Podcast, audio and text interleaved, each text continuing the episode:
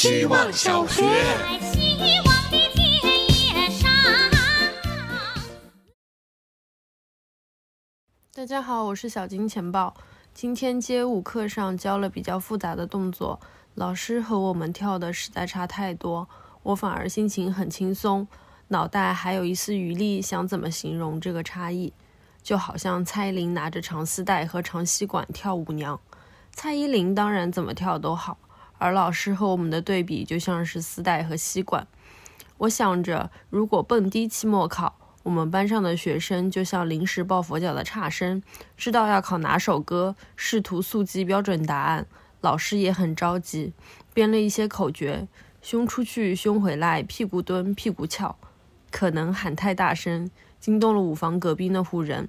一个叔叔站在门口看了很久，隔着玻璃看一个人类教一群猩猩跳舞。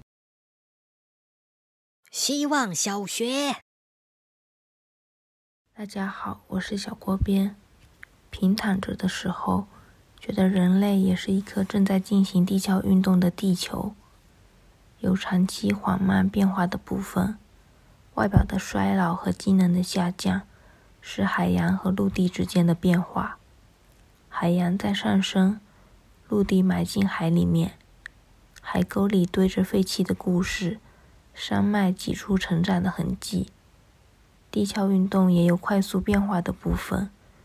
听到一首好听的歌是涨潮，获得一个新鲜的观念是地震。快速变化的正常可能会带来一些不适感，但日常习惯可以维持住相对的匀速，来缓和影响。人在又快又慢的变成新的人。希望小学。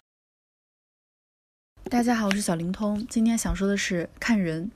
同事们的一句话让我印象很深刻，是在感叹某个人判断不准确，甚至初次见面就能感受到他这种特质。我很惊叹，想自己要在何时才能测试成功，生成一套准确而犀利的识人系统。下午还有一个男生，穿着非常嘻哈，讲话一定要带几句英文。他讲话的时候摇头晃脑，好像在嚼口香糖。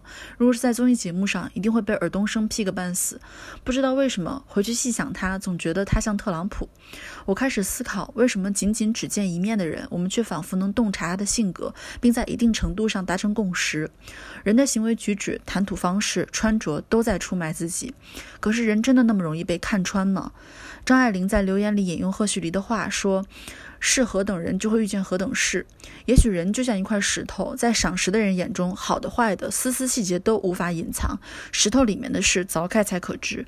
但是我们就是凭外露的那部分与他人建立联系，这一部分如何展现，就是一门学问。学好了，就可以修改游戏结局。希望小学。大家好，我是小小鱼。坦然的表达拒绝，有时候比婉拒更友善。